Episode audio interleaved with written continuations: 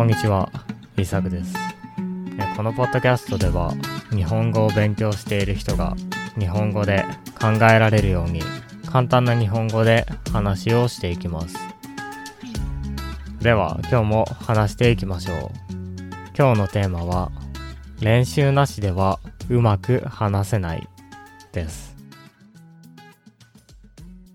外国語を話していると、時々うまく話せなくなることがありますよね。昨日まではうまく話せていたのに、今日は全然話せなかった。言葉もうまくつながらなかったし、今日は全然ダメだった。この間はすごく良くなったと思ったのに、なんかいまいちだった。このように感じたことがある人も多いと思います。私もこのようなことをよく考えますし、私の生徒もこのようなことを考えることが多いようです。私たちはこの理由を勉強が進んでいないからだと思ってしまいます。確かにそれも理由の一つかもしれません。もしあまり勉強していないのならそういうこともあるでしょう。しかし私は他にも理由があると思います。それは新しいことに挑戦しているからです。人は何か新しいことに挑戦すると大抵はうまくいきません。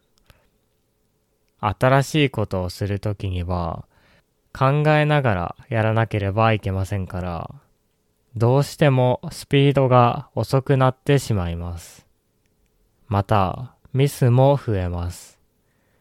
そのため、人がミスなく早く何かをするためには、たくさんの練習が必要です。練習をしたことがないことに挑戦して、うまくいかないのは当然でしょう。うまく話せなかったときは、大抵今まで話したことがないことを話しているときだと思います。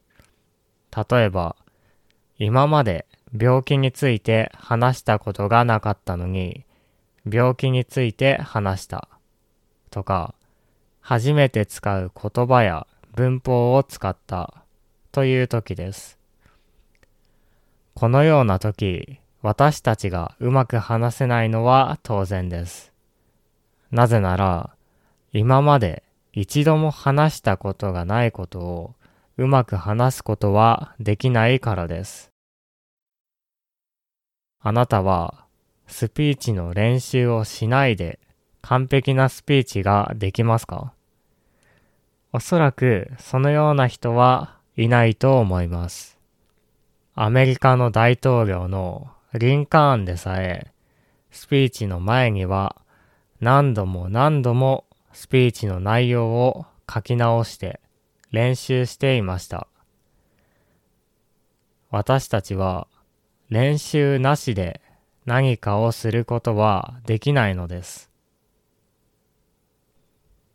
うまく話すためには何度もそのことについて話す必要があります。あるいは練習する必要があります。自分の国の言葉でも初めからうまく話すことはできません。もしあなたが言語の勉強について話したことがあるのなら自信を持って言語の勉強の話ができるでしょう。しかし、もしあなたが病気について話したことがないのなら、それをうまく話すのは自分の国の言葉でも難しいでしょう。このような経験をすることは私はいいことだと思います。なぜなら、初めて話してみることによって、一度も話したことがないトピックから、一度は話したことがあるトピックに変わるからです。一度話せば、その時にわからなかった言葉がわかります。わからなかった言葉を勉強します。そして次にそのトピックについて話すときには、前よりも楽に話せるようになっているはずです。そのため、今日はうまく話せなかったというのは悪いことではありません。それは新しいトピックに挑戦したということですから。もちろん本当に勉強が足りない場合もありますが、毎日勉強しているのであれば落ち込む必要はないでしょう。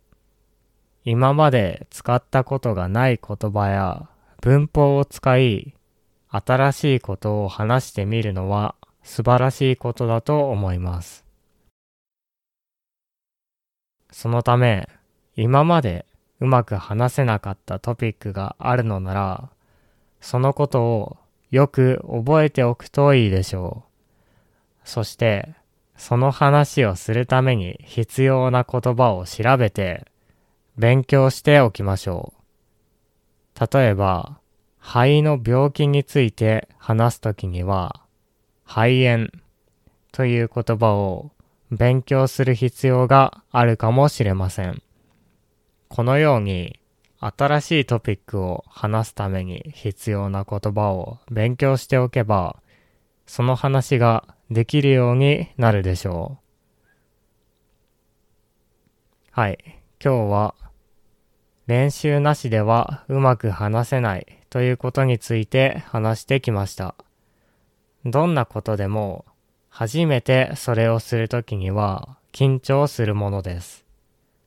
例えば、初めて日本語で相談されたという時にも緊張してうまく話せないでしょう。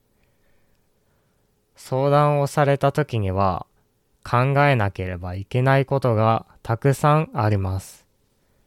相手の気持ちを考えたり、相手を傷つけない表現を考えたり、バランスを考えたりする必要があります。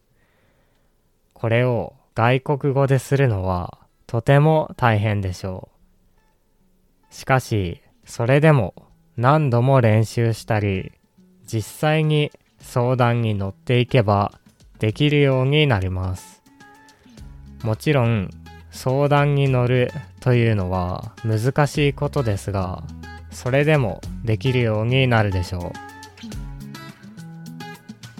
う。はい。では、聞いてくれてありがとうございました。また次回のポッドキャストでお会いしましょう。